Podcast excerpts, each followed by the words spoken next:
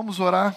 Ah, peço que você baixe comigo a sua cabeça, feche comigo os seus olhos e a gente fale com Deus. Pai, muito obrigado por essa manhã. Obrigado pela vida dos meus irmãos, irmãs, por cada família aqui presente.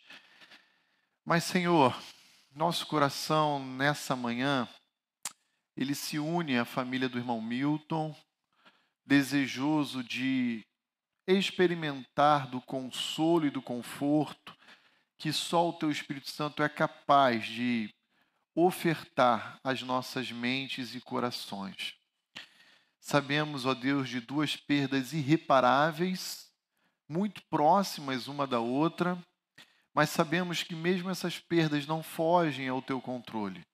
O Senhor é soberano, o Senhor é aquele que já escreveu a história já a conhece e a conduz ao seu fim. Por isso, nós pedimos que, ainda que não venhamos a compreender todas as coisas, o cenário por inteiro, que o Senhor nos console, que o Senhor nos conforte, e em especial o coração e a mente do irmão Milton, da irmã Isabel, dos seus familiares como um todo, do pastor Levi, da Andréia, do Mateus, da Bruna, das crianças, que o Senhor os sustente nesse momento de grande perda e dor. Que o Senhor dê a tua paz, como diz Filipenses, essa paz que excede todo entendimento e é suficiente para guardar a mente e o coração em Cristo Jesus. Que nós, como igreja, possamos também ofertar o nosso amor, a nossa solidariedade, nossa companhia a essa família nesse momento tão difícil. Cuida do coração do papai, do irmão Milton, consolando, confortando e sustentando ele, especialmente nesse momento tão difícil. Nós cremos que a tua graça é suficiente. É assim que o Senhor se apresentou a Paulo em 2 Coríntios 12. E é com ela que nós contamos. Pedimos isso ao Senhor, juntamente com o tempo de aula que teremos na manhã de hoje aqui juntos em nome de Cristo Jesus. Amém e amém. Ah, sejam bem-vindos, o pessoal que está chegando, podem entrar, tomar assento no seu lugar. Ah, semana passada, queridos irmãos, nós concluímos o segundo tema da nossa série. Falamos já sobre depressão e semana passada sobre TDAH. E hoje, conforme eu tinha mencionado, nós vamos falar de um terceiro transtorno muito popular, muito comum em nossos dias. E quem não sofre com esse mal, ah, levante a mão que eu quero conhecer, né? porque é algo ah, muito comum e próprio da nossa natureza caída. Que transtorno é esse? Nós vamos descobrir aqui juntos, tá bom? E eu quero começar provocando você com situações do dia a dia, para que você perceba o que essas situações têm em comum. Então, olha lá.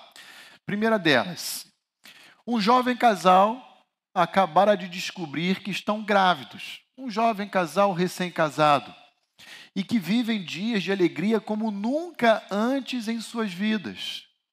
Mas após realizarem seus primeiros exames de pré-natal, ouvem do seu médico que alguma coisa está errada nos exames de imagem daquela gestação.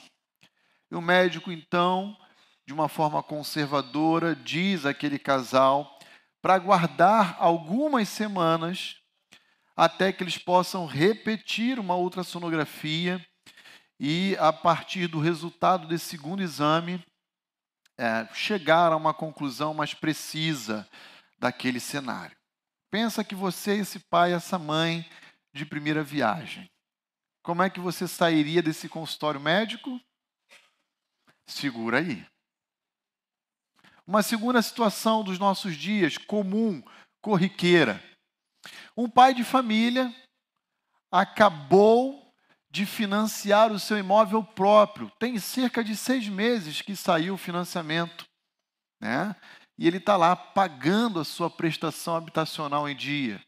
Até que ele recebe a informação de que a empresa onde ele trabalha já há 10, 15, 20 anos foi vendida.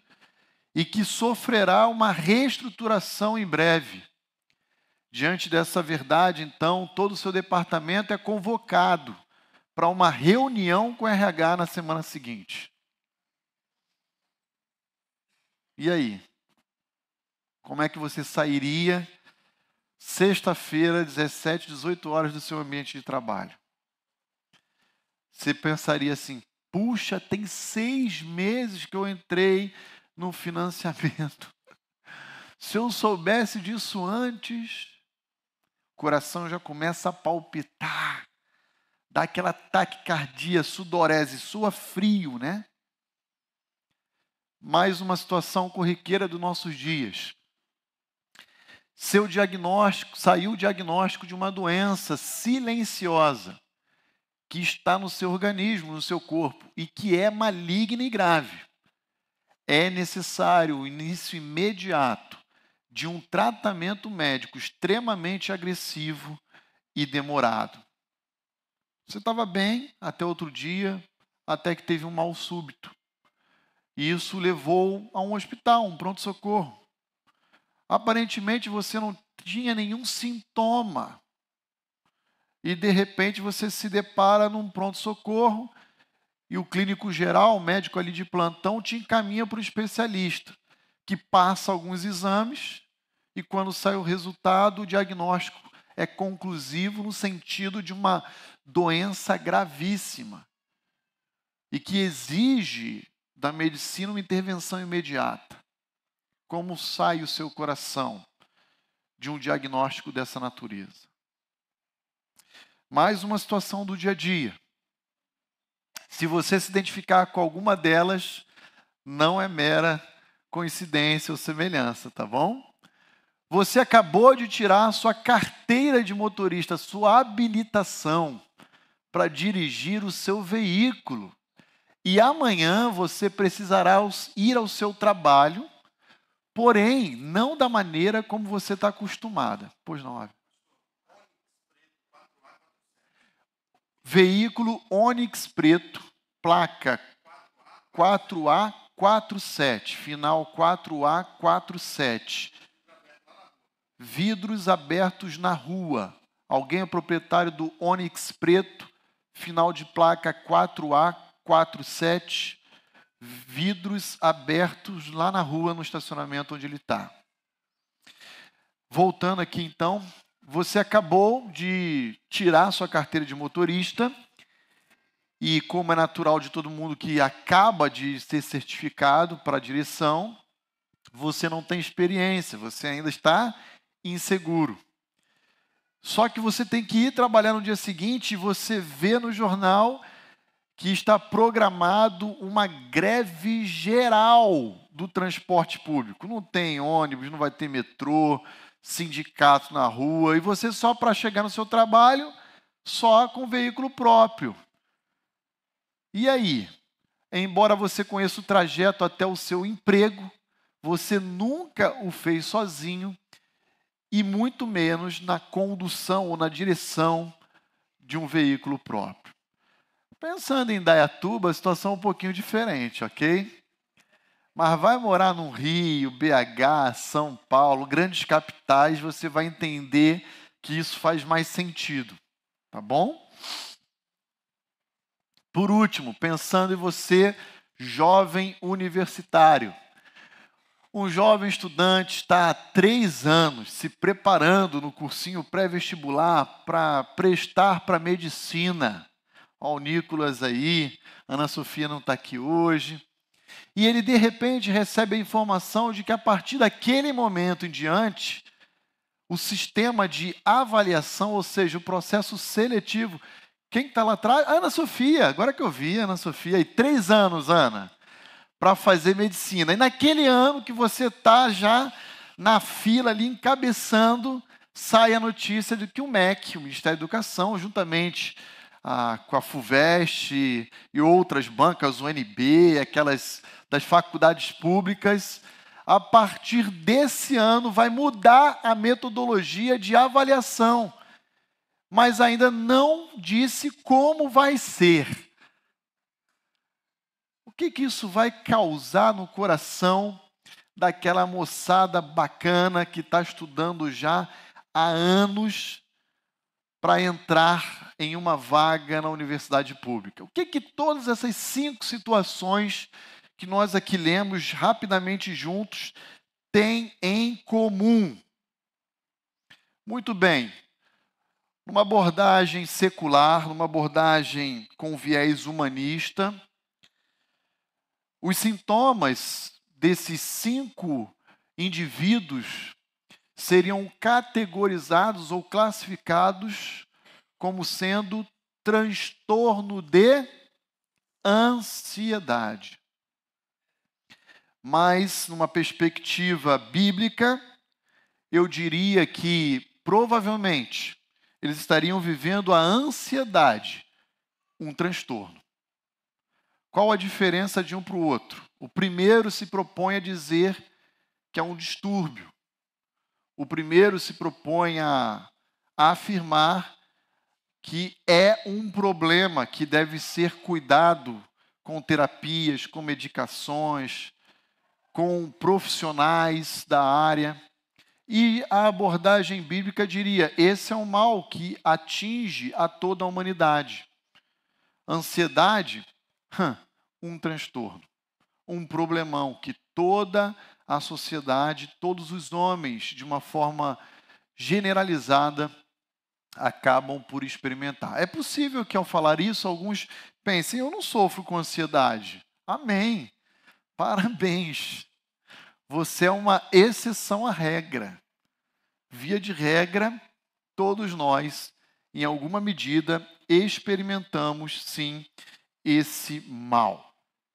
A maneira como eu e você iremos lidar com essas circunstâncias vai depender de qual perspectiva nós vamos adotar. Se a gente vai adotar as escrituras ou vamos adotar outros caminhos alternativos que as ciências humanas propõem para as nossas vidas, tá bom? Deixa eu primeiro falar para os irmãos um pouquinho aqui introdutoriamente sobre esse tema, o que significa ansiedade. Na Bíblia, a palavra no original grego é merimna, essa é a palavrinha traduzida por ansiedade. E na Bíblia, ansiedade ah, tem a sua raiz etimológica no verbo meriminal, que é ansiar. E como você sabe, também na língua portuguesa, ansiar não é necessariamente um problema. A palavra ansiar tem colorações positivas. Quer ver um exemplo? Na Bíblia há um encorajamento por parte dos autores de que a gente anseie. Por exemplo, aquele que almeja o episcopado, diz 1 Timóteo 3,1, grande obra anseia, almeja, deseja. Isso é ansiar. Então temos aí o Vinícius, que é nosso seminarista, temos o Felipe, que é nosso seminarista. Eles estão no treinamento de formação teológica, ansiando um dia ou estar no campo missionário, como é o caso do Felipe, ou estar pastoreando uma igreja. E isso é importante e saudável. A Bíblia também fala que toda igreja deve ansiar pelo retorno de Cristo. Está vendo aí uma coloração positiva da ansiedade? A boa ansiedade? A Bíblia fala que todos nós devemos ansiar ter esse encontro com o nosso Redentor de uma forma pura, santa, imaculada. Então, há aspectos positivos da ansiedade. Porém, a nossa abordagem aqui hoje, ela será totalmente orientada para o seu aspecto negativo para aquilo que nós chamamos de preocupação. E como o próprio nome sugere, uma ocupação prévia da nossa mente e do nosso coração. Uma ocupação prévia da mente e do coração em relação ao que? A medos, a temores, a eventos futuros que podem, em alguma medida, nos alcançar. Então, olha só, eu quero propor para os irmãos aqui, à luz de um texto que eu vou sugerir, construirmos juntos uma árvore da ansiedade. Isso aqui eu tentei criar, rabiscar. Então, olha comigo aí como funciona essa árvore da ansiedade.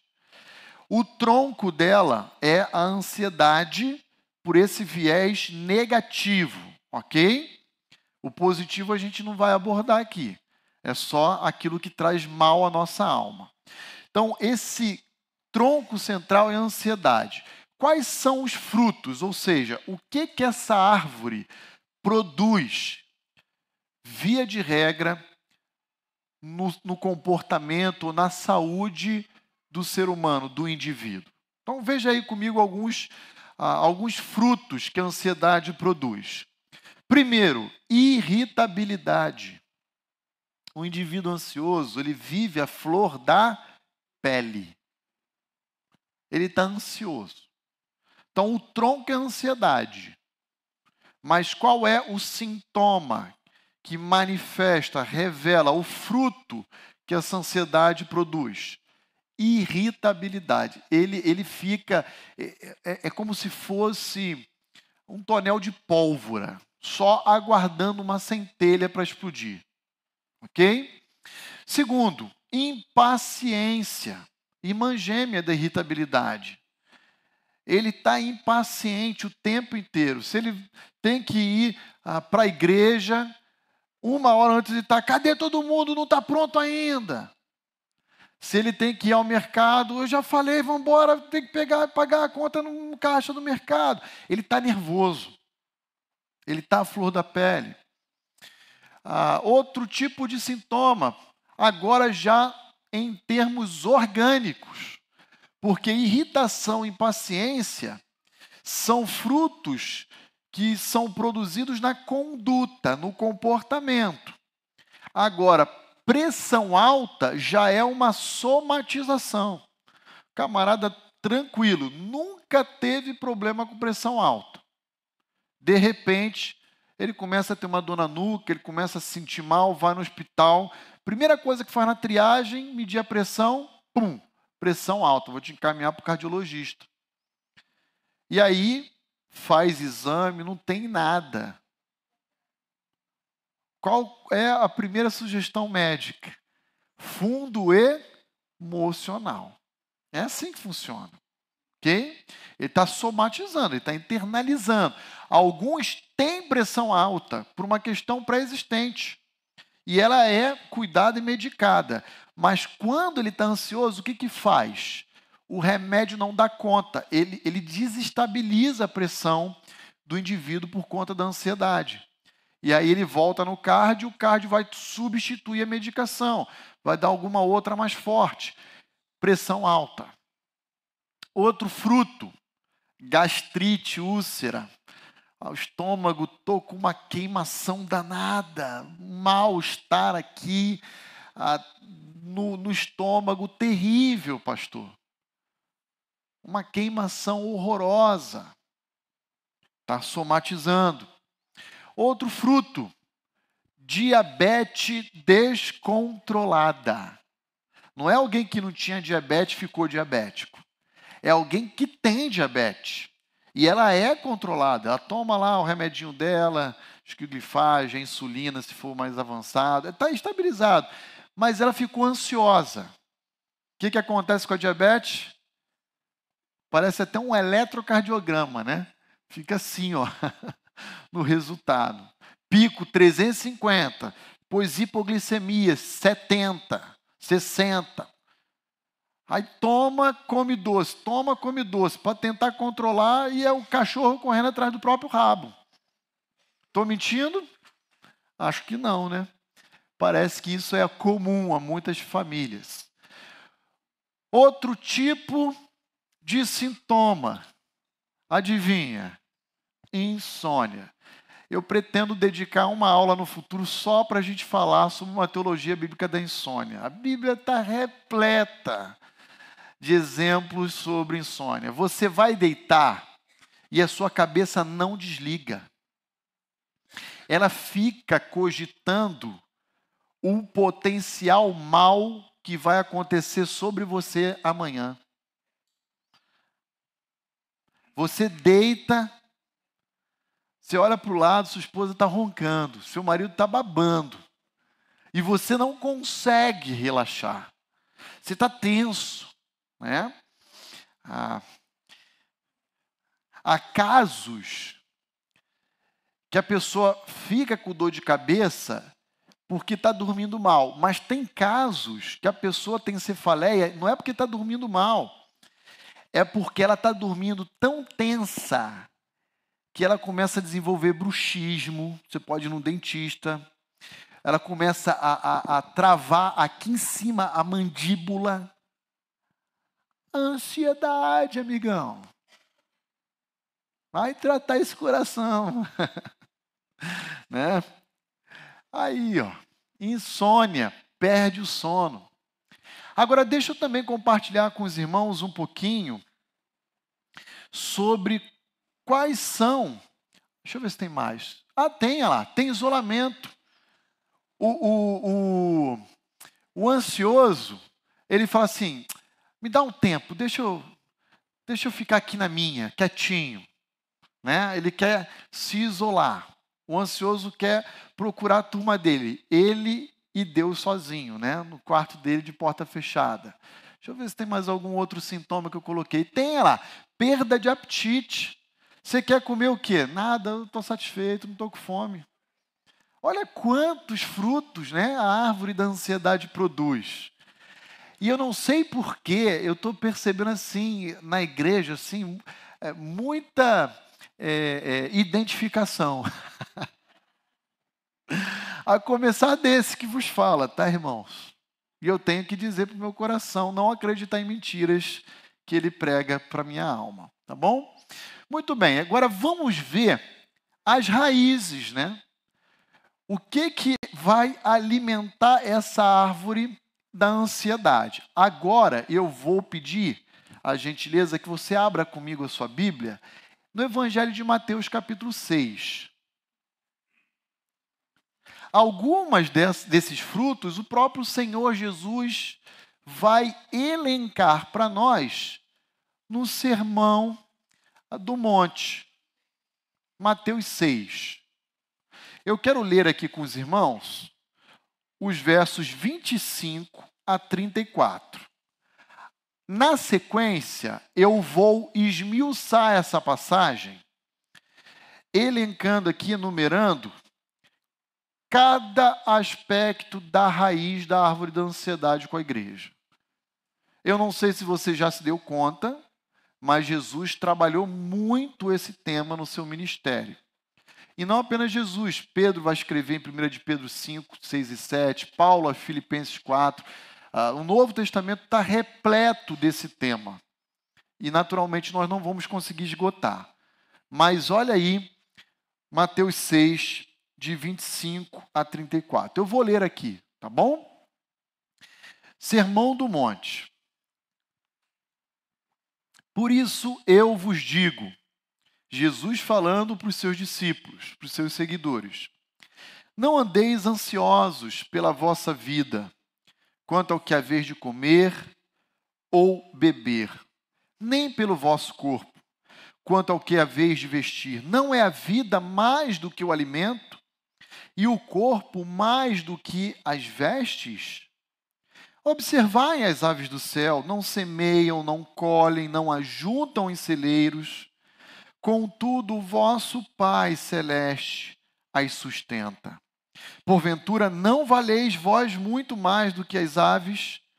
Qual de vós, por ansioso que esteja, pode acrescentar um côvado ao curso da sua vida? E por que andais ansiosos quanto ao vestuário? Considerai como crescem os lírios do campo. Eles não trabalham e nem fiam. Eu, contudo, vos afirmo que nem Salomão, em toda a sua glória se vestiu como qualquer um deles. Ora, se Deus veste assim a erva do campo, que hoje existe e amanhã é lançada no forno, quanto mais a vós outros, homens de pequena fé. Portanto, não vos inquieteis dizendo: o que comeremos? O que beberemos? Ou com que nos vestiremos?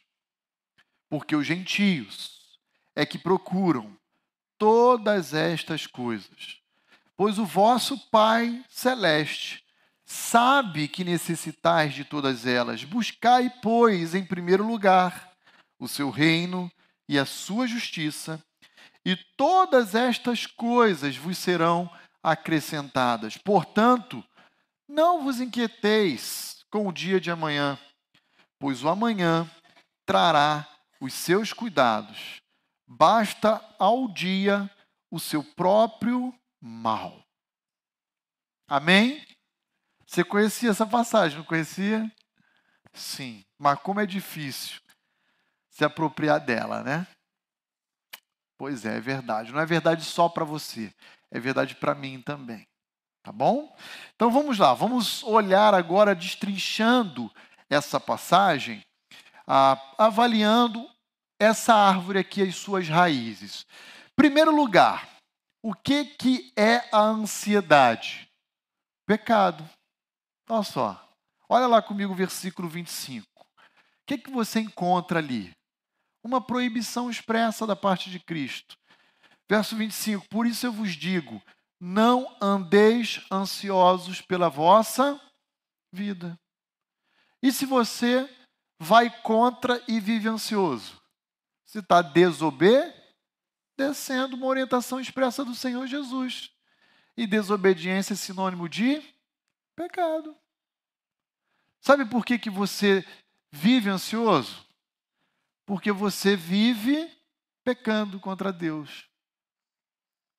Olha comigo o versículo 34. Como Jesus começa no 25 e termina sua, seu, seu bloco de ensino no 34. Portanto, não vos inquieteis com o dia de amanhã. Isso aqui é sinônimo a não viva ansioso ansiosamente. Confie em Deus, pois amanhã trará os seus cuidados, basta o dia o seu próprio mal. Então, o que nós temos aqui no verso 25 e 34 é uma proibição expressa para nós não nos preocuparmos com a nossa vida e, ao mesmo tempo, um convite da parte de Cristo para que a gente confie a nossa vida a Deus. Agora entenda, isso não significa que você não possa fazer planos, programação, planejamento. Todos nós devemos fazer isso. Mas se o nosso plano, nosso programa, nosso planejamento não se cumprir, fugir do controle, isso não deve tirar a nossa paz. Ok? Então lá, eu tenho esse valor aqui para pagar minha conta de luz. Meu, fi... Meu filho caiu doente e eu preciso comprar um remédio. Não tem de onde tirar o dinheiro, eu vou. É óbvio que eu vou comprar um remédio. Depois eu parcelo essa, esse boleto, eu vejo o que eu vou fazer. Programas existem, planejamento fazem parte da vida. Porém, uma vez que ele não se cumpre, isso não deve gerar no meu coração aquilo que Jesus vai falar no Sermão do Monte: inquietação. Eu tenho que descansar no Senhor. Veja aí comigo agora o versículo 26. Veja a segunda raiz. Observai as aves do céu. Não semeiam, não colhem, nem ajuntam em celeiros Contudo, vosso Pai sustenta elas. O que, que causa ansiedade? Desconfiança. Insegurança. Eu desconfio que Deus, como provedor, ele está passivo, sujeito a falhar em sua provisão comigo. E isso também é pecado. Estão vendo aí o que, que vai culminar naqueles frutos? O que, que alimenta essa árvore? Falta de confiança na provisão de Deus. E o pior, no versículo 26, quando Jesus convida os seus discípulos a observar as aves do céu. E se você for comigo no verso 28 e 29, ele vai fazer o mesmo convite para observar os lírios do campo. Ele está querendo corrigir uma perspectiva distorcida que existe nos seus discípulos, de que nós somos inferiores ao restante da criação. E Jesus está dizendo ao contrário. Por acaso vocês não valem mais do que os lírios e as aves do céu? Será que o Pai Celeste não cuidará de vocês se Ele cuida desses elementos da natureza? Então, segunda raiz é a desconfiança ou falta de confiança em Deus, por termos uma visão míope, distorcida, turva, embaçada do caráter e da provisão de Deus. Isso aqui é seríssimo. Agora, olha comigo o versículo 27. Qual de vós, por ansioso que esteja, pode acrescentar um côvado ao curso da sua vida? Sabe por que, que vivemos ansiosos? Porque nós acreditamos em uma mentira. E uma mentira que o nosso coração prega para nós. E que mentira é essa? É que tudo depende somente de você. É assim que nosso coração fala. Tudo depende de você. E aí você é levado a perceber, por meio de situações que fogem ao seu controle, de que não depende absolutamente nada de nós. E isso gera crise. Você é capaz de acrescentar um milésimo de segundo à sua vida? Não, você não é capaz. Aí Jesus vai dizer: então por que, que você vive ansioso? Então por que você está tão preocupado? Olha, olha a maneira de suavizar a ansiedade. Preocupa é sinônimo. É a tradução da palavra merimna, ansiedade, preocupação. Por que, que você vive tão preocupado? Aqui eu volto a dizer, no aspecto negativo, aquela preocupação que é sinônimo de diligência, de prudência, é o aspecto positivo, ok? Mas estou falando aqui do negativo, aquilo que te tira paz, aquilo que controla e governa o seu coração, que te causa insônia, que desregula a sua pressão, a sua diabetes, aquilo que te faz ficar à flor da pele. É esse tipo de preocupação a que me refiro. Versículo 27. Qual de vós, por ansioso que esteja, pode acrescentar um côvado ao curso da sua vida? Resposta é óbvia: ninguém. Ah, então já que ninguém é capaz, então eu não tenho que me preocupar. Olha as raízes da árvore da ansiedade. Olhe comigo agora, versículo 30. Essa aqui é dureza, hein? Olha lá, essa aqui dói. Ora, se Deus veste assim a erva do campo, o lírio, lembra? Que hoje existe e amanhã é lançada no forno, quanto mais ele vestirá vós outros. Aí como é que termina o versículo? Hã? Homem de pouca fé, sabe o que é isso? Incrédulos. Vocês são um bando de incrédulos. É uma forma eufêmica para suavizar. Vocês não creem de fato na suficiência do Pai. Isso dói? Muito. É por isso que Jesus ele é gracioso, ele usa palavras intencionais, homens de pequena fé. Ele está falando, vocês não creem na suficiência do Pai Celestial. Ele pode abundar, fazer superabundar sobre vós tudo aquilo que vocês necessitam. Agora, o detalhe que eu não mencionei aqui, e presta muita atenção, para você não me compreender mal. O texto está falando de três elementos, que é aquilo que no direito é chamado de mínimo existencial. O que, que é o mínimo existencial para Jesus? Comer, beber e se vestir. Ok? Isso é o mínimo existencial para Cristo. E isso Jesus está dizendo que o Pai vai prover. Agora, quem desse salão aqui não tem onde repousar a cabeça, onde dormir? Quem desse salão aqui não tem um veículo de transporte, um carro, uma moto? Está vendo como você tem mais do que aquilo que Cristo afirma que o Pai promete dar a nós? Você tem muito mais. Ah, pastor, mas eu moro de aluguel, eu não tenho a casa própria. Não importa. Deus está provendo para você o aluguel. Então, comida, bebida e vestimento é o que Deus assegura.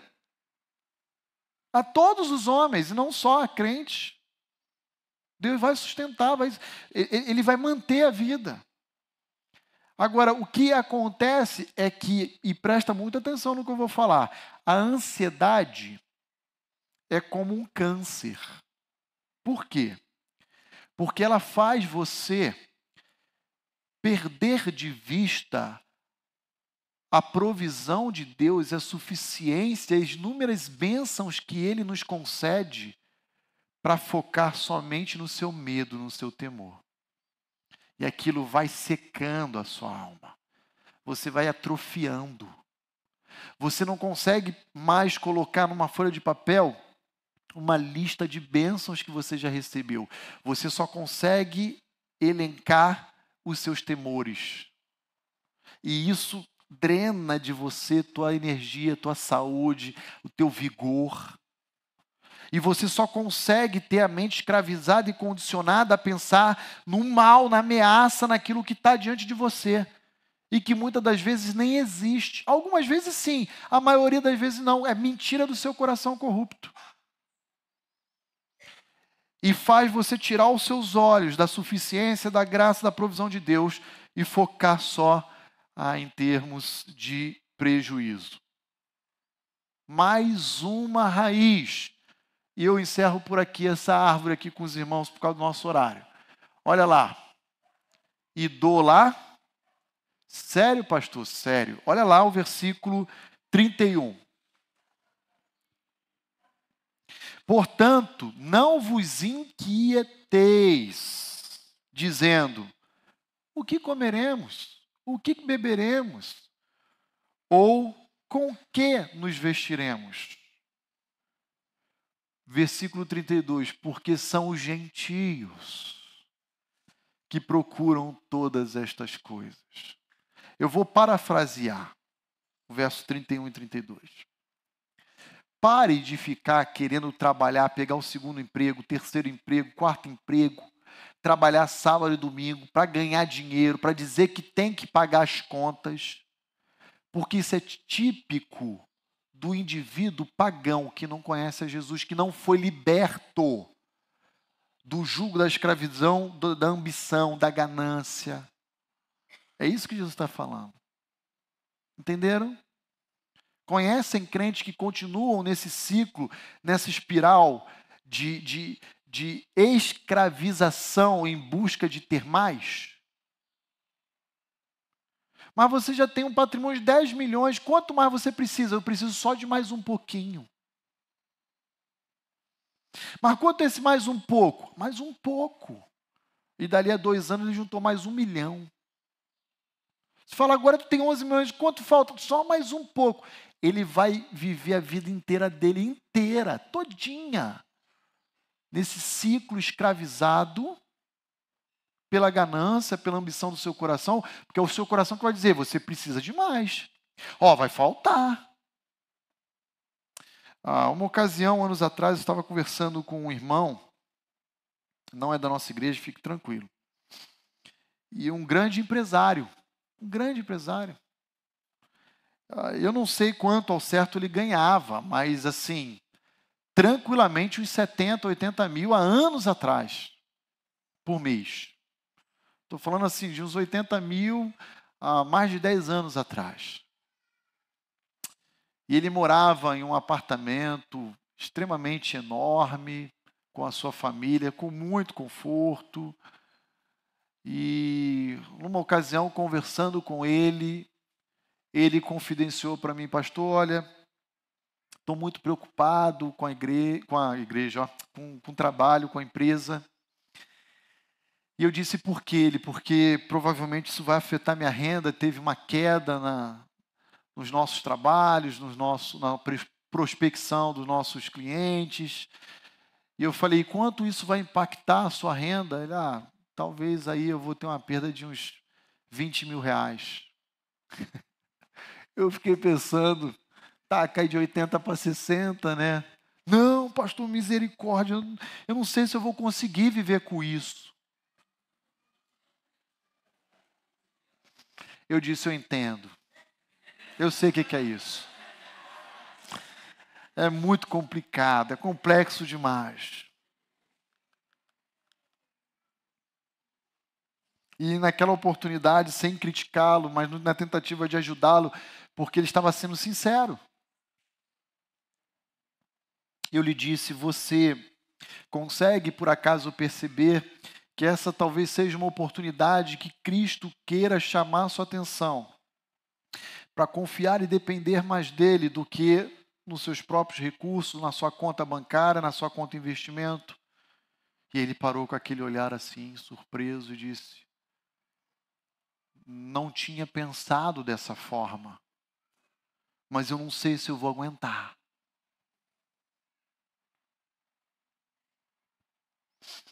É óbvio, natural, que pessoas que ganham mais têm um padrão de vida melhor, maior, mais caro, e isso custe mais. Isso é natural. O problema é quando essas coisas se enraizam no coração ao ponto de distorcer a nossa compreensão da vida e fazer com que a vida não tenha mais sentido se não for nesses termos, nesses moldes. E é isso que acontece. E Jesus está dizendo, versículo 31, 32, não vos inquieteis, questionando o que comeremos, o que beberemos ou com que nos vestiremos. Porque isso é próprio de gentios, gentios aqui como ímpios. Agora, olha como termina o verso 32. Que palavra de esperança. Porque o vosso Pai Celeste, Ele sabe exatamente aquilo que você necessita. De tudo que você necessita. E a minha palavra aquele irmão foi exatamente essa. Você ah, realmente acredita que Deus não sabe o que você está passando? realmente acredita que Deus não será suficiente na sua vida, às vezes Deus manda a gente apertar o cinto, enxugar custos, fazer cortes, e isso é natural. Mas isso não significa que Deus nos abandonou. E isso não tem que tirar a nossa paz. Lembra? planejamentos a gente pode fazer, mas se eles não se cumprirem, isso não pode trazer inquietação à nossa alma. Né? E aí eu quero terminar esse bloco olhando para o versículo 33 e encontrando a própria o próprio remédio, o antídoto que Cristo oferece aos seus seguidores. Ele diz: busque, pois, em primeiro lugar o seu reino e a sua justiça. Em outras palavras, anulem as preocupações presentes no coração de vocês, ocupando o coração de vocês com aquilo que realmente é verdadeiro, importante, indispensável, que é o reino e a justiça de Deus. E todas estas coisas vos serão acrescentadas pelo Pai que conhece cada uma delas. Agora entenda, o que, que são todas estas coisas? comida, bebida e vestimento. E tem uma porção de crente sincero aí fora que diz assim: Não, irmão, busque o reino de Deus e a sua justiça, e Deus vai acrescentar todas as outras coisas. Não são estas três coisas, ou seja, o mínimo existencial. Entenderam? Quem aqui já ouviu essa passagem sendo empregada dessa forma? Ó, oh, quanta gente, está vendo? Todas as outras coisas. E há esses pastores mercenários, inclusive, aí fora da televisão e da mídia, que ficam extorquindo das ovelhas de Cristo com base em textos desse. Eu já, já vi. Todas as outras coisas. Então, sabe por que, que você não consegue comprar sua casa própria? Porque você não dá. E aí manda o cara dar. Sabe por que você não consegue trocar de carro? Porque você não oferta. E manda o cara.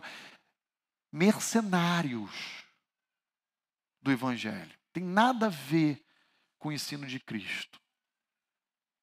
Então lembre-se: se você em algum momento da sua vida for tomado de ansiedade e preocupação, pega o seu caderninho e começa a anotar todas as bênçãos que Deus já derramou sobre a sua vida, pelo menos nos últimos seis meses. Não precisa ir muito longe, não. Você vai ver. Aí depois do lado você traça uma linha e faz uma outra coluna elencando seus temores. Você vai ver que no mínimo cinco vezes mais vai ser o número de bênçãos. No mínimo, em relação à sua preocupação. Sabe o que é isso? Suficiência, abundância, graça, amor, bondade, misericórdia de Deus sobre o seu, sua vida e a sua família. É? Muito bem. Quero, antes da gente avançar, e já vai dar 10 horas, compartilhar aqui com os irmãos uma frase que não é minha, é desse teólogo aí do, século XVIII para o XIX, Charles Spurgeon. Olha só que interessante. Ele fala. Ele, em um dos sermões dele, ele pregou e disse o seguinte: ansiedade não resolve nada em nossas vidas para o amanhã, mas retira todas as nossas forças e alegria para o dia de hoje. Formidável. Isso é ansiedade. É isso que a árvore da ansiedade promove na gente. Ela tira toda a saúde, todo o vigor, toda a alegria hoje presente, por um medo futuro que nunca vai te alcançar. Ou que às vezes, quando te alcança, vai te surpreender positivamente que não é aquele Golias, aquele gigante todo. Por quê? Porque Deus está com você, suprindo, protegendo e preservando a sua vida. Tá bom? Irmãos, são 10 horas. Eu vou fazer um intervalo agora e eu queria pedir verdadeiramente para o grupo ficar 15 minutos apenas. E na hora que tocar, a gente voltar, porque eu tenho muita coisa para compartilhar com os irmãos, senão não vai dar tempo, tá bom? E se der 15 minutos a igreja não votar, eu vou ter transtorno de ansiedade, aguardando os irmãos. Vamos lá? Queridos, então vamos voltar aqui. Você que eventualmente é solteiro, está ansioso pelo seu casamento, você que é aluno e amanhã tem prova na escola e está ansioso pela sua avaliação, pelo resultado da sua nota. Quantos de nós, não é verdade, chegamos aqui no salão no domingo à noite ou no domingo de manhã no EBD para prestar culto, uma aula, e seu coração está dividido com alguma preocupação. E aí o pastor Rony abre o culto dizendo assim: olha, ore ao Senhor, agradeça a sua semana, ah, deixe de lado a sua preocupação, foque agora na sua adoração a Deus. Então, ansiedade alcança a todos, não tem jeito, né? Vamos continuar aqui a nossa aula depois. Ah, um detalhe que eu não falei antes do intervalo. Charles Spurgeon é um teólogo conhecido mundialmente como um pastor depressivo. Você sabia disso? Alguém que lutou a vida inteira com a ansiedade. Inclusive tem uma obra ah, A Depressão de Spurgeon. por causa, um biógrafo que vai trabalhar tanto os sermões dele quanto as lutas que ele teve ao longo da sua vida e do seu ministério. Então veja, ninguém está blindado às aflições dessa vida, né? Inclusive esse homem de Deus aí, esse grande servo do Senhor que fez muita diferença ao seu tempo. Agora vamos olhar um pouquinho para o modelo clínico que o DSM ah, propõe como sintomas que levam ao, à classificação do diagnóstico de transtorno de ansiedade. Eu, eu, eu extraí esse, esse próximo slide, essas informações, do DSM-5, não da última versão revisada agora em maio, junho, não, a da DSM-5 anterior. Ah, dentro do espectro do transtorno de ansiedade, há várias subcategorias. Tem transtorno de ansiedade por separação, tem fobia específica, tem agorofobia, tem fobia social. Então, o que, que eu fiz? Eu tentei a fazer aqui um, uma reunião dos sintomas variados dessas subcategorias aqui para colocar para os irmãos um panorama geral desse espectro do transtorno de ansiedade, tá bom? Então veja aí, ó, o que que leva clinicamente um indivíduo, um paciente a ser classificado como alguém que sofre com transtorno de ansiedade. Primeiro sintoma: sofrimento excessivo e recorrente ante a previsão de eventos indesejados. Entenderam aí? Há uma ameaça,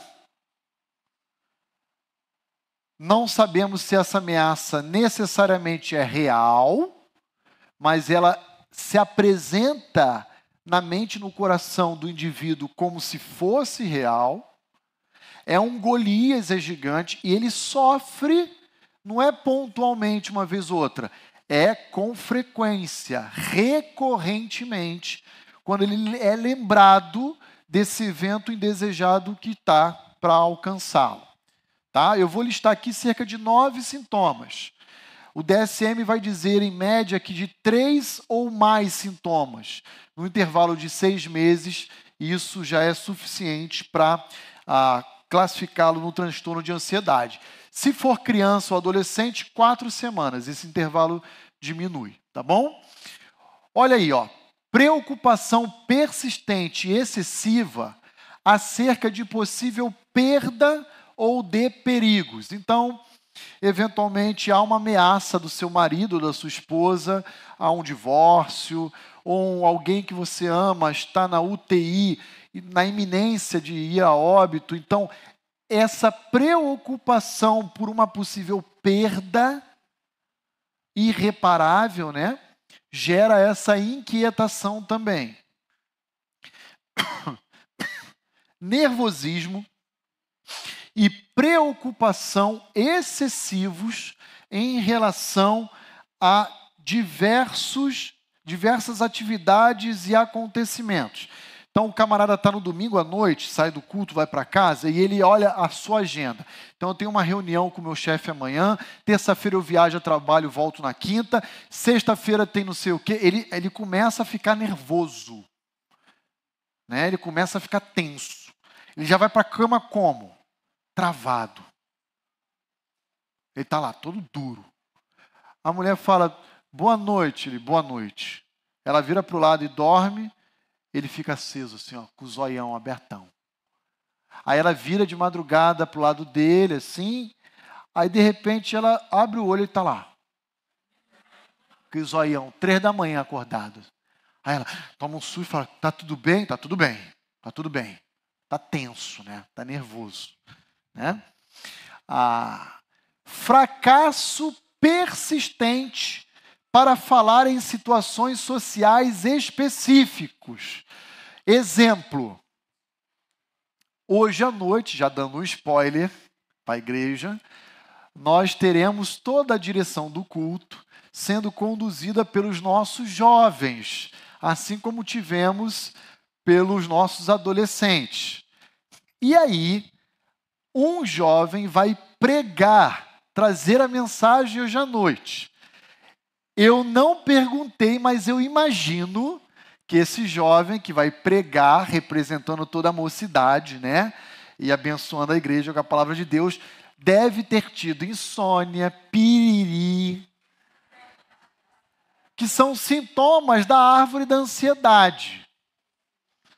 Eu não sei se a pessoa teve. Teve, Mateus? Ah, um pouquinho. Então já deu spoiler aqui, que era um evento surpresa, né?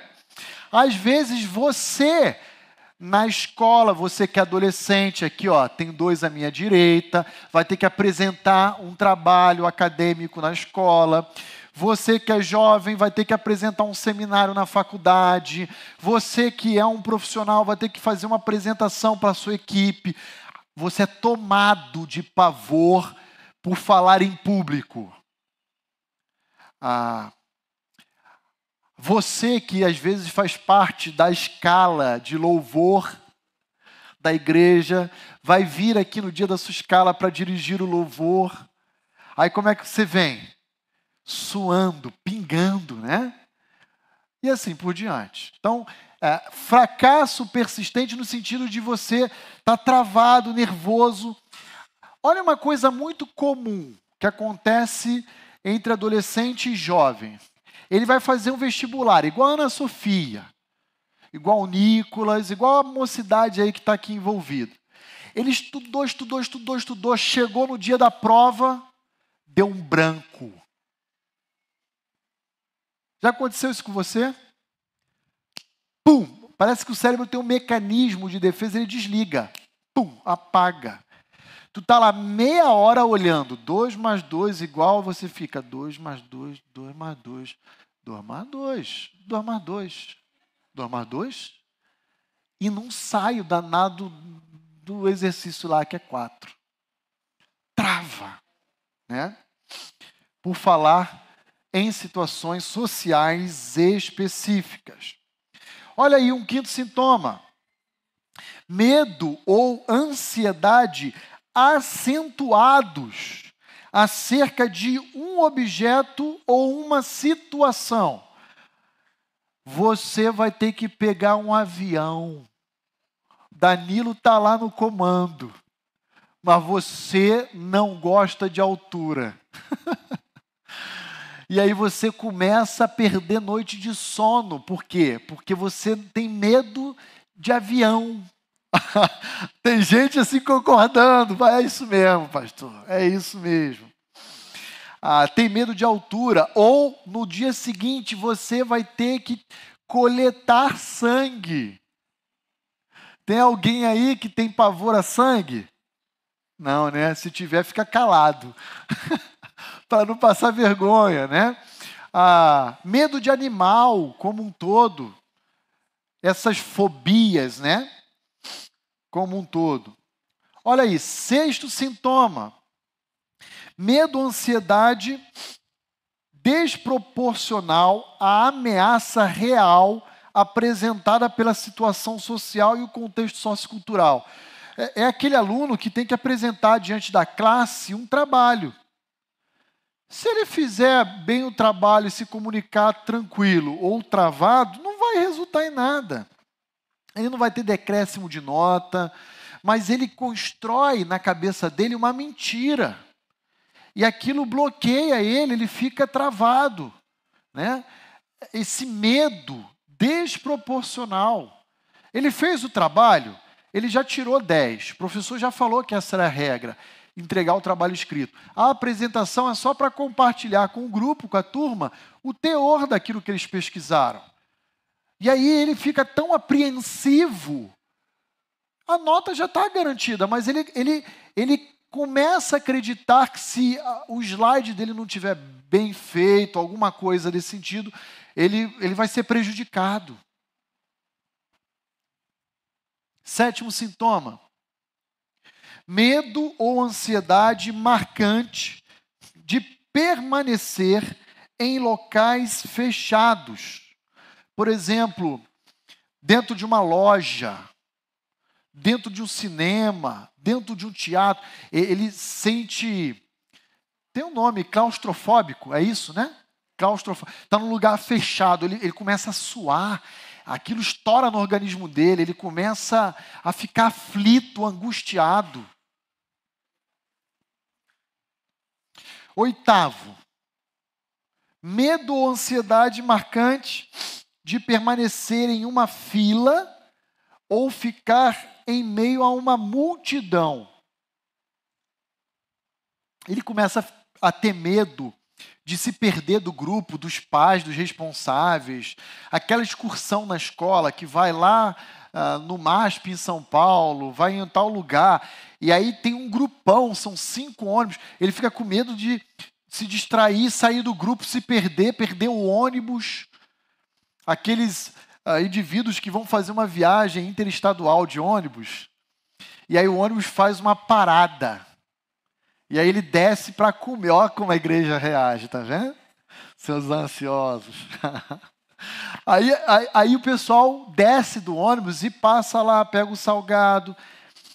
Aí começa a comer desesperado, porque fala, vai que o motorista vai sair do ônibus, o ônibus vai me deixar. Né? Aí quando você vai para a fila do caixa, aquela fila imensa que começa, cadê o motorista? Avisa ele lá para me esperar, hein? Essa ansiedade, né? E por último, pesadelos repetidos envolvendo o tema da separação. Esse é um dos itens para ansiedade de separação, né? Cônjuges que estão em crise e para se divorciar, então eles começam a ter pesadelos. Aí o, marido começa a pensar que a esposa já tem um outro. A esposa começa a sonhar que o marido tem uma outra. E eles entram nessa paranoia e começa aí começa a sonhar que os filhos vão embora com o cônjuge que o abandona e a pessoa acorda com uma pressão no peito, uma angústia profunda.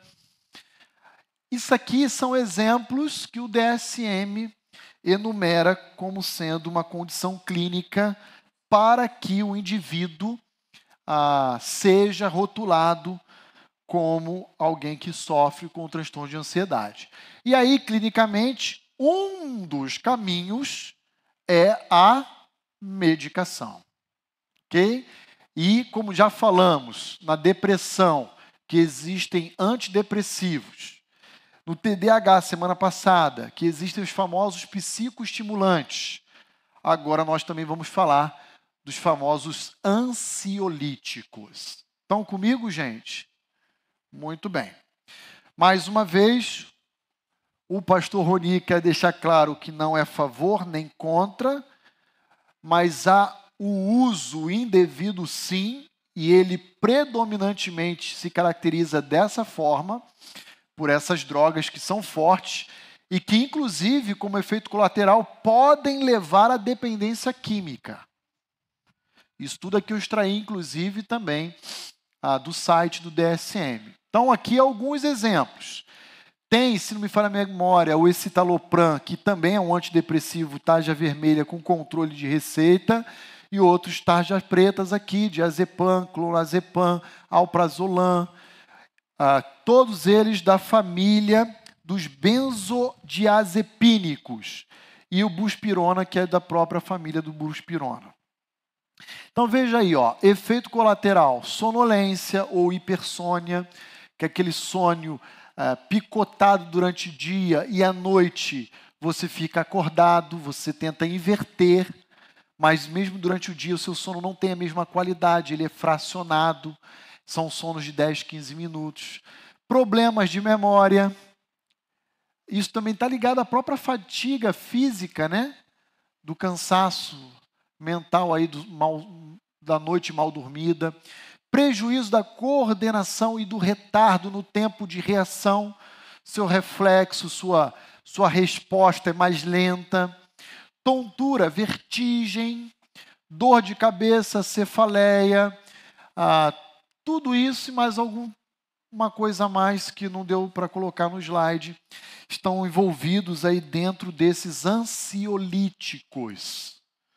Tá? Então, sempre lembrando o seguinte: que, como é na depressão, como é no TDAH, como é na ansiedade, nenhuma dessas drogas atuam na raiz da sua árvore.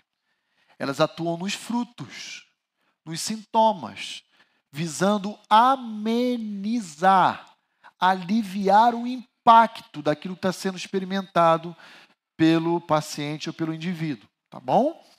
Ah, com isso, a, a nossa máxima é: você vai acordar e vai ter o Golias diante de você. E você tem que usar a palavra de Deus para lidar com esse Golias, tá bom?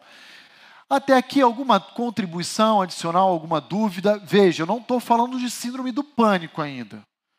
Provavelmente vou falar numa aula futura sobre síndrome do pânico, que é um transtorno de ansiedade de uma forma mais ah, forte, mais grave, mais intensa, ok? Estou falando da, do transtorno de ansiedade generalizado aqui, nesses subtipos que eu falei. Fobia social, agorofobia, ansiedade de separação, entre outros. Tudo bem? Nada? Então agora vamos para a palavra de Deus. O que, que a palavra de Deus nos oferece? O que Deus, por meio da sua santa e bendita palavra, oferece a um coração ansioso? Então, mais agora respostas, mais um direcionamento bíblico que a gente quer oferecer à Igreja Batista Vida Nova, a você que nos acompanha por meio dessa transmissão, como lidar com o seu coração, tá? Então vamos lá. Primeiro, primeira solução ou orientação que a palavra de Deus nos oferece: descanso. E agora eu vou pedir a ajuda da igreja aqui interagindo com esses textos. Mateus 11, de 28 a 30. Quem poderia ler para nós essa breve passagem? Mateus 11, versos 28 a 30. O que Deus fala para o Roni, para o Wagner, para a Lucina, para a Brígida, para o pastor Gustavo, em relação ao coração ansioso, ansioso deles. Olha aqui que Jesus vai dizer para nós. Quem pode ler? A Alda aqui atrás, obrigado. Mateus 11, de 28 a 30. Vinde a mim todos os que estáis cansados e oprimidos, e eu vos aliviarei. Tomai sobre vós o meu jugo e aprendei de mim, que sou manso e humilde de coração, e encontrareis descanso para as vossas almas, porque o meu jugo é suave e o meu fardo é leve. Olha só o que Jesus está dizendo. Vá ao clonazepam e obtenha com ele o descanso para sua alma, é isso? Vá às terapias. Não estou aqui criticando essas áreas, eu estou dizendo, como pastor da igreja, que o convite de Cristo é ir até Ele. Nós temos que recorrer a Cristo como cristão. O ímpio, você não pode esperar dele isso. Ele não tem qualquer compromisso com a fé. Mas de um cristão, há um convite do seu mestre: venha a mim. Você que está cansado, sobrecarregado, eu diria inquieto, ansioso, e eu vou aliviar você.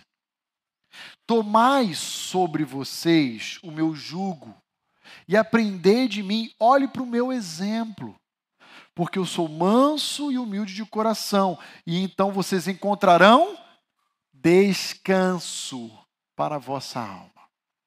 Então, a primeira coisa que um ansioso tem que fazer é orar ao Senhor. É a maneira de irmos até Cristo, irmos a Deus. E rasgue o seu coração. Senhor, eu estou morrendo de medo de tal situação é do resultado do exame, é de dirigir amanhã pela primeira vez sozinho, é de uh, do vestibular, igual aqueles cinco casos que eu citei no início da aula. Senhor, eu, eu, eu, eu, eu não tenho paz, isso está tirando a minha paz. Senhor, derrama sobre o meu coração e minha mente a tua paz. Vá até Ele. e saiba que ele promete a cada um de nós o que? Descanso para nossa alma. Jesus é mentiroso? Jesus se equivoca? Então creia. Creia nele. Segundo cuidado que Deus oferece através da sua palavra a cada um de nós. Olha aí, paz é o oposto exato do que a ansiedade promove na gente. A ausência de paz, inquietação. Filipenses, perdão, é, Filipenses 4. Quem pode ler os versículos 6 e 7? Wagner, obrigado, Wagner. Filipenses 4, versos 6 e 7. Não andei não andeis ansiosos de coisa alguma. Em tudo, porém, sejam conhecidas diante de Deus as vossas petições pela oração e pela súplica, com ações de graças, e a paz de Deus, que excede todo o entendimento, guardará o vosso coração e a vossa mente em Cristo Jesus. Irmãos, presta muita atenção no que eu vou dizer a respeito desses dois versos apenas há uma orientação apostólica, no sentido de nós não vivermos ansiosos, há uma proibição, inclusive. Há um caminho que o apóstolo Paulo sugere para que a gente percorra quando o nosso coração for tomado de ansiedade, que é a oração, a súplica, a petição com ações de graças. Estão vendo aí, versículo 6? E há uma promessa no versículo 7. Perceba que Paulo não está dizendo assim, olha, ore e Deus vai atender exatamente de acordo com a sua expectativa aquilo que você deseja. Paulo não está falando isso. O que Paulo está dizendo é: ore e se aproprie e usufrua da paz que, independentemente da resposta de Deus, ele assegura a cada um de nós que é suficiente para guardar a nossa mente e o nosso coração. E quando ele oferece isso, o nosso coração se aquieta. O que, que aqueles discípulos que estavam embarcados com Jesus no mar da Galileia experimentaram no meio daquela tempestade? Ansiedade não te importa, Senhor, que morramos, acorda aí. Lembra dessa passagem? Irmãos, Jesus está dizendo para mim e para você, e a gente precisa ser lembrado pela palavra de Deus e preencher a nossa mente com essas verdades de Deus para as nossas vidas. Para que a gente possa usufruir verdadeiramente essa paz. Mas Deus também nos oferece, através da Sua palavra, olha lá, segurança. Não tema. Aliás, teve uma mensagem que o pastor Vitor pregou aqui no início do ano, não sei quantos estavam, e naquela mensagem ele disse que há um não temas por dia durante todo o ano. Tem 366 não temas na Bíblia. Não sei quantos lembram que uma mensagem que ele pregou, ele falou isso. Segurança. Quem pode ler Salmo 37, 25? Irmã Roseli aqui à frente. Obrigado, minha irmã. É, essa passagem aqui, eu amo essa passagem. Eu gosto de, de ler, de lembrar, de declamar ela. E eu sugiro a você ansioso que faça uma seleção de textos bíblicos que combatem a ansiedade e que te dá esperança, e colhe espalhado pela tua casa, pela porta do armário, no espelho do banheiro, na porta da geladeira, para que você seja mergulhado na palavra de Deus e isso te traga esperança. Salmo 37, 25. Já fui jovem e agora sou velho, mas nunca vi o justo desamparado nem seus filhos mendigando o pão. Olha o que o salmista está dizendo. Deus desampara os seus? Não. Portanto, nós temos que ter segurança nele. Já fui moço, jovem, agora sou velho, idoso, porém, na minha experiência de vida, eu nunca vi um justo sequer sendo desamparado por Deus. E nem a sua descendência, sua casa, sua família, a mendigar o pão. Deus nos oferece tudo o que nós precisamos nele. Isso nos remete à primeira aula sobre a suficiência das Escrituras. Mas o que, que a Bíblia também nos oferece, além de descanso, paz e segurança, e isso já estaria de ótimo tamanho para a gente? Olha lá, proteção. Quem poderia ler o Salmo 18, verso 6? A Dani aqui do lado. Salmo 18, verso 6. Obrigado, Dani. Proteção.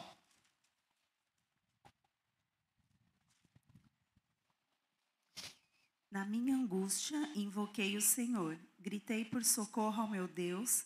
Ele, do seu templo, ouviu a minha voz e o meu clamor lhe penetrou os ouvidos. Deixa eu explicar para os irmãos rapidamente qual é o contexto em que Davi escreve esse salmo. Davi, adivinha, está fugindo de Saul.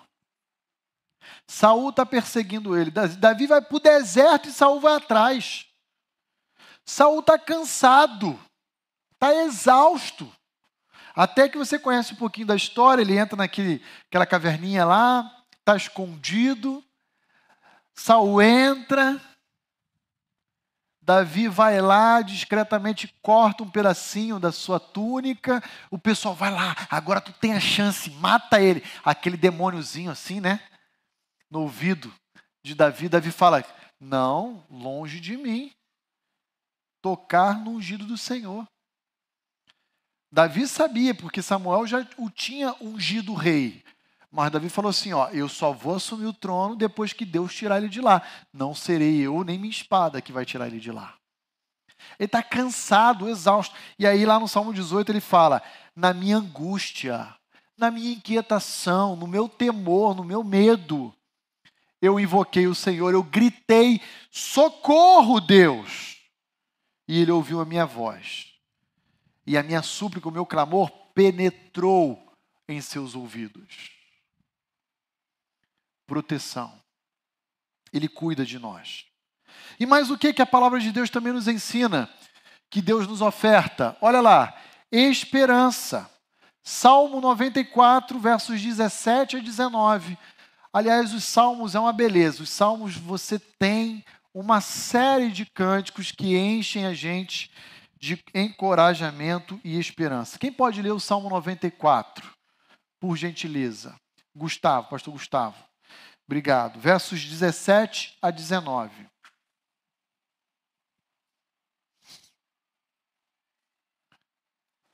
Se não fosse o auxílio do Senhor, a minha alma já estaria na região do silêncio. Segura, olha aí.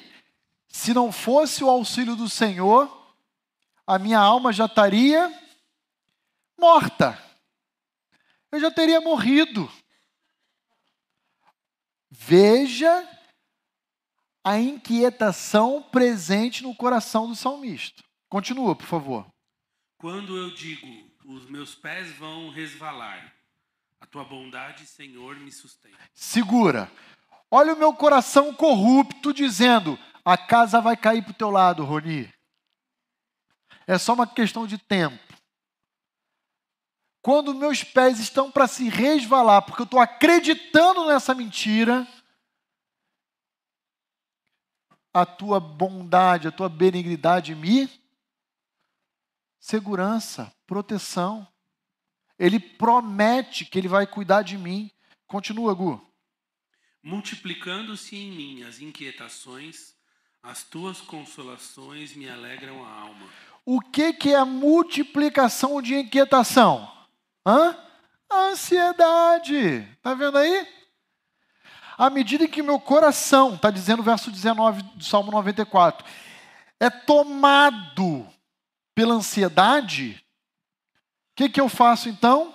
Eu experimento do consolo de Deus, da palavra de esperança que Ele me oferece e que alegra a minha vida e a minha alma. Eu preciso recorrer à palavra de Deus. Eu preciso recorrer, de fato, a Jesus Cristo. Eu preciso recorrer a Deus. Irmãos, sem Cristo, nós estamos falidos, fracassados. Estaríamos no estado de desespero. Mas com Cristo, essas circunstâncias não devem mais nos abalar. Há pessoas, irmãos, que faltam infartar com tamanha arritmia cardíaca decorrente desses medos. E Jesus está dizendo: Venha a mim, eu vou aliviar você.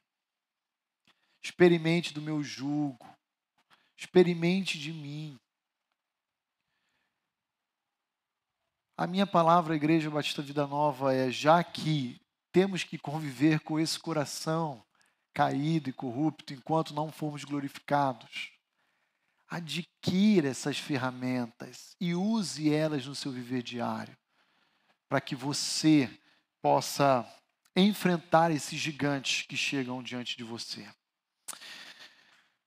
Um famoso evangelista, talvez o maior do século XX, disse em um dos seus sermãos o seguinte: converta em oração tudo aquilo que te traz preocupação.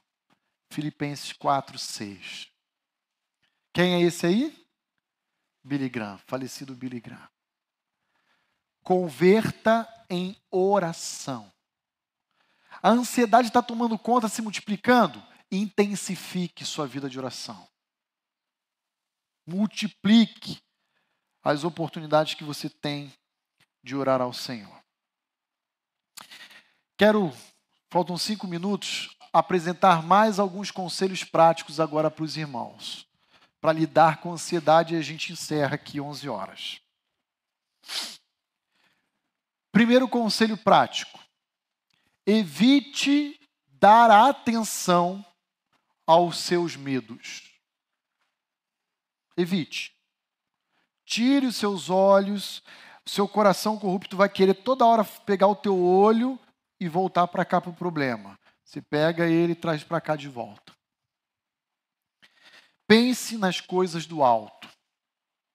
Filipenses 4:8 vai dizer assim: Finalmente, irmãos, tudo que é verdadeiro, tudo que é respeitável, tudo que é justo, tudo que é puro, tudo que é amável, tudo que é de boa fama, se alguma virtude há e se algum louvor existe, seja isso que ocupe o vosso pensamento. Seja isso. Evite dar atenção ao seu medo. Foque nas coisas do alto. Filipenses 4, 8. Aliás, o famoso pastor Billy Graham também disse uma vez na sua mensagem que não há dor na terra que não possa ser curada por Deus nos céus.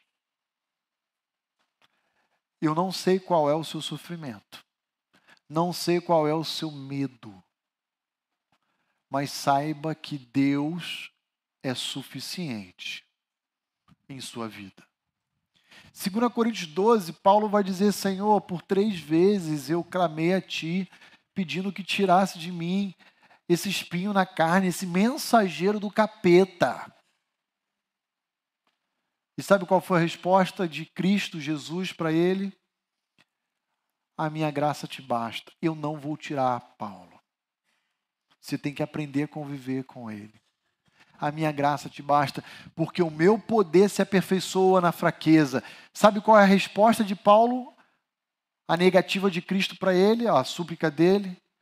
Ah, Senhor, então eu quero ser fraco. Então eu quero ele ao meu lado.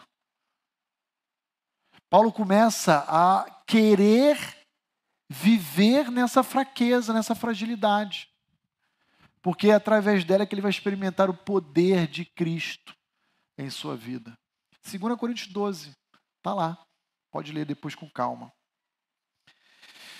Segundo conselho prático, divida os seus temores com um parceiro de oração.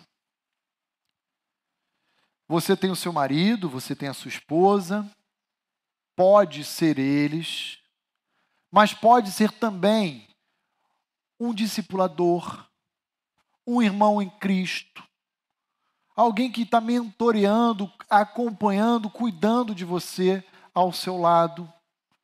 Não, não, não tenha medo, vergonha, constrangimento de abrir o seu coração. Ah, não, vou estar tá expondo a minha intimidade. Para com isso. Nós somos uma família. Para com esse negócio de não, isso eu quero reservar para mim, não quero que outros saibam. Ninguém é super-homem, homem de aço. E até o super-homem tinha a fragilidade dele, que era a kriptonita.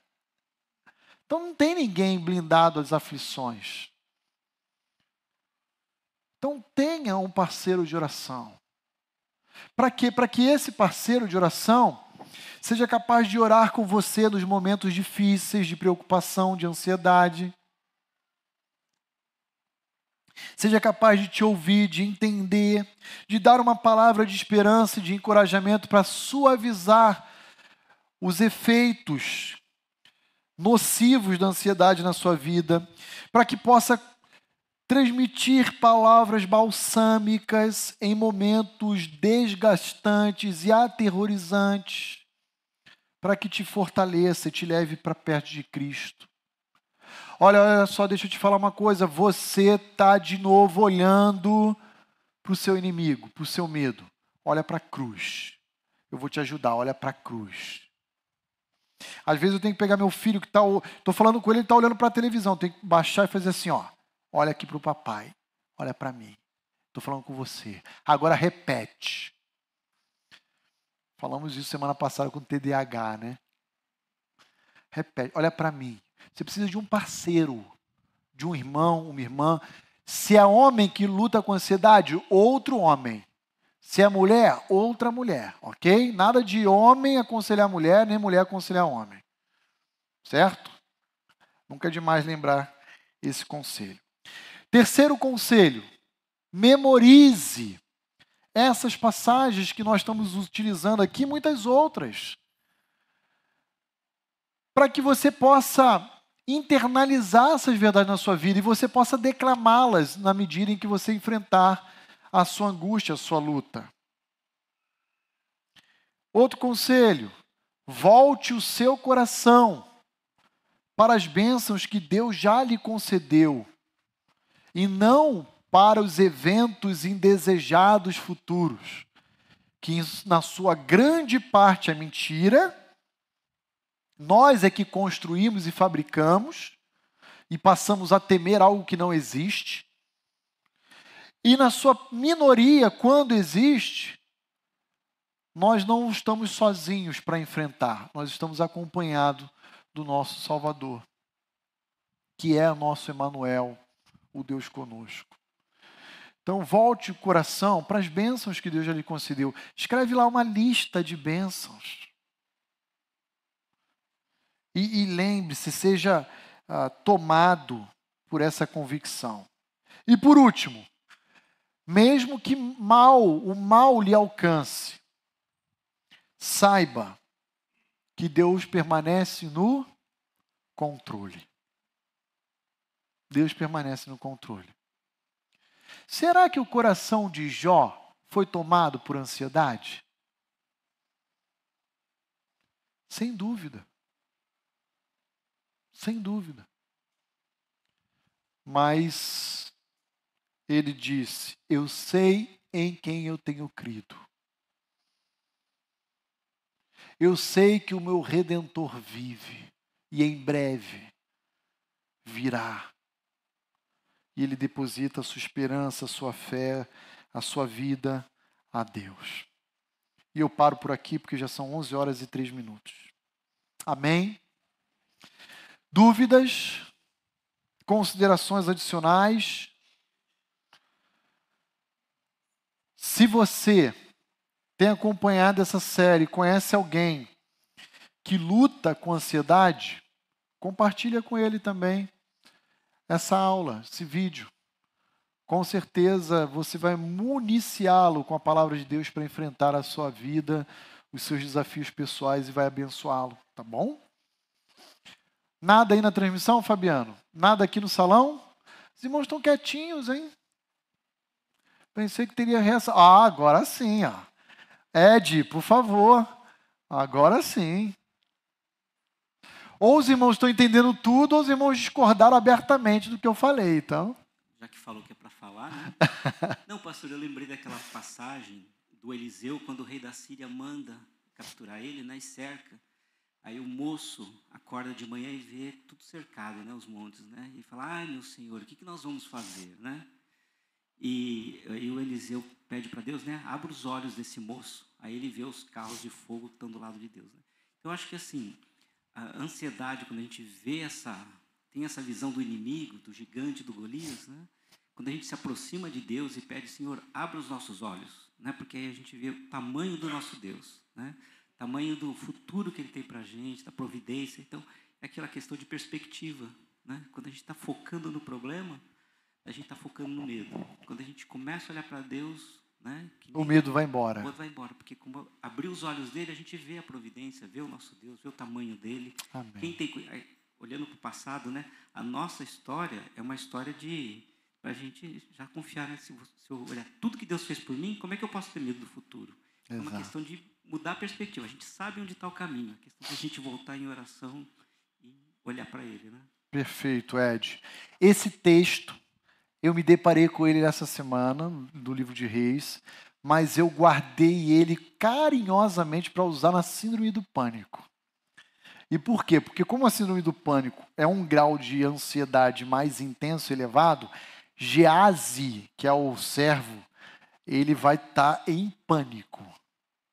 Acorda, mestre, a gente vai morrer, estamos cercados. Então eu vou ler mais para frente, mas você já, já fez um spoiler.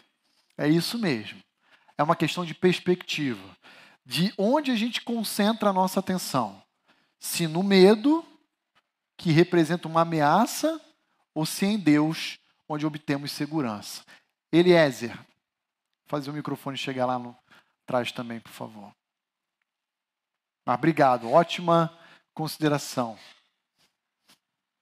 É, bom dia. Pastor, eu me lembro que na pandemia, né? A pandemia foi um divisor de águas para muita gente. Teve alguém ansioso na pandemia aqui ou não? Eu vou pegar esse vírus. Aí chegava a compra do mercado, pegava um litro de álcool gel e dava banho na sacola. É ou não é? Eu tinha, eu tinha um amigo que ele. Ansiedade, a gente entende que a ansiedade é um desafio né, na vida do cristão, na vida das, da sociedade, né?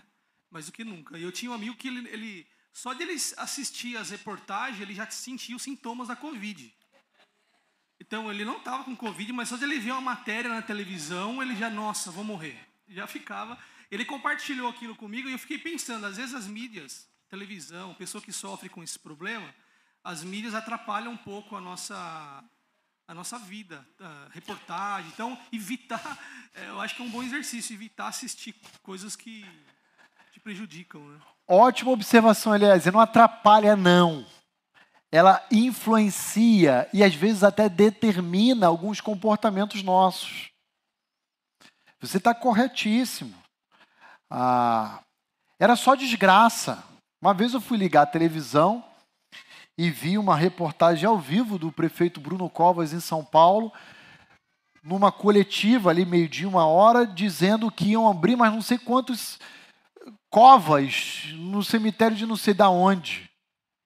Meu Deus, que, que, que desgraça. É só aí se você bota na Globo, pronto, o mundo acabou.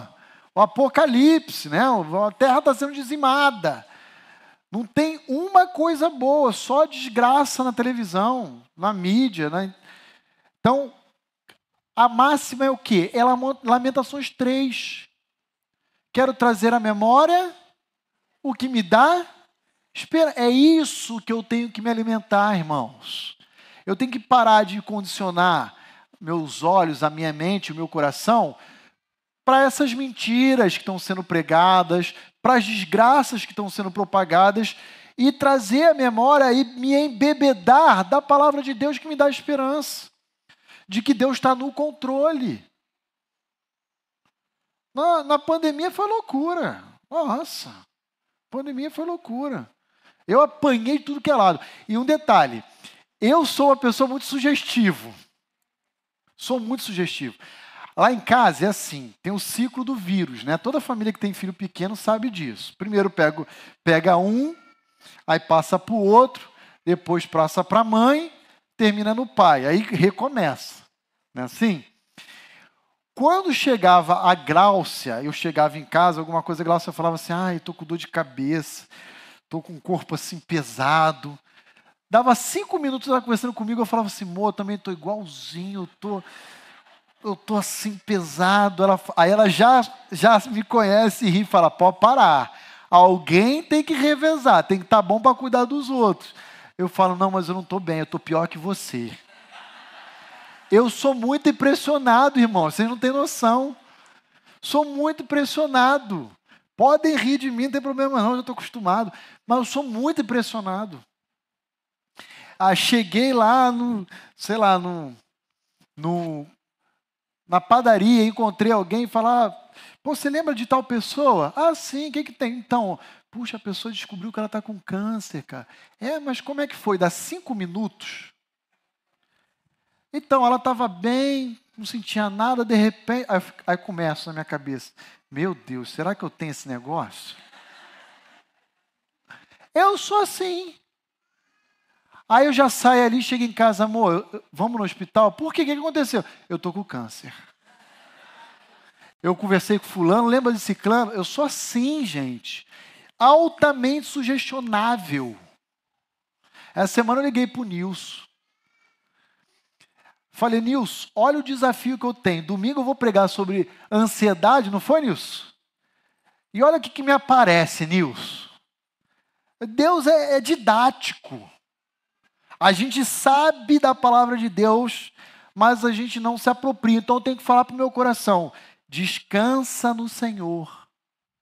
E é uma luta para você só não, para mim também. Nossa, como eu luto com isso já me identifiquei como depressivo, TDAH e agora ansioso. Semana que vem a gente tem outro. Ah, mais alguma consideração? Tati, por favor. Essa parte aqui da interação com vocês é deliciosa, irmãos. Isso só enriquece. É bom demais. Pastor, só acrescentar algo. É, o microfone me dá ansiedade. É, em tempos de redes Medo sociais, de falar em público, ó. É, total. Em tempos de redes sociais, eu acho que uma coisa que a gente tem que evitar é a comparação. Acho que essa palavra encaixa bem aí também. Ótima observação. Até porque a comparação é um veículo extremamente nocivo na Bíblia. Ela vai desembocar em vários, várias expressões do pecado inveja, ciúme, é, ingratidão ou descontentamento. Nossa, é, um, é, é uma praga. Então a gente tem que parar com isso. Eu já disse para a igreja que ah, é muito comum o povo de Deus chorar com os que choram. Mas é muito difícil o povo de Deus se alegrar com os que se alegram. Por quê? Porque isso envolve a comparação. E a comparação tende a aguçar a corrupção do nosso coração para florear pecados os mais variados possíveis. Então não temos que comparar. cada um é um filho de Deus diante dos olhos de Deus e Deus tem uma história escrita para cada um de nós. E o que a gente tem que fazer é somar esforços, nos alegrar, contribuir. E, e a mídia social está aí para fomentar a comparação. Por que, que ele foi promovido no trabalho e eu não? Se eu sou mais competente, me dedico mais.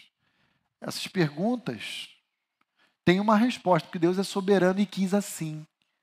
Mas eu não quero ouvir isso. Né? Isso dói. Então, cuidado com as mídias, o uso que a gente faz. Eu nem tenho para evitar essas coisas também. Valéria, por favor. Pastor, é, sobre espinhos na carne. Né? Às vezes a gente é, conhece algum, alguém que está sofrendo com alguma questão emocional e a pessoa é, declara, né, ah, é o meu espinho na carne, mas continua da mesma forma, né? É, o espinho na carne não deveria produzir frutos de amadurecimento, de mudança, ou ele reflete só aquele problema mesmo que ele está na pessoa? Ótima observação, Valéria. 2 Coríntios 12, na experiência de Paulo, ali do verso 4 a 7, mais ou menos, o espinho da carne produz glória a Deus e um senso de dependência maior do crente em relação ao seu Salvador. Aquele que por autocomiseração, aceita na sua vida um espinho na carne, porque aprendeu a conviver com aquilo, isso tem nada a ver com o espinho na carne. Não é o espinho na carne à luz de 2 Coríntios 12. Então, a pessoa que vive prostrada, no caso de uma depressão, vive ansiosa no transtorno de ansiedade, vive é, sem limite no TDAH e diz: não, isso é uma luta que eu vou viver a vida inteira travando e não enfrenta, se entrega, prefere recorrer a um caminho alternativo, isso não tem nada a ver com o espinho na carne. O espinho na carne não vai sair da vida dela. É 2 Coríntios 12.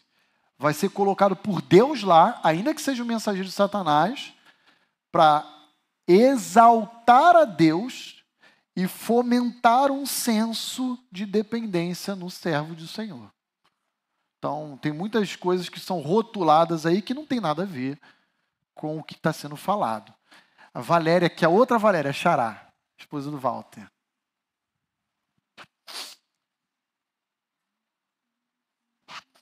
Aqui. Obrigado, Milton.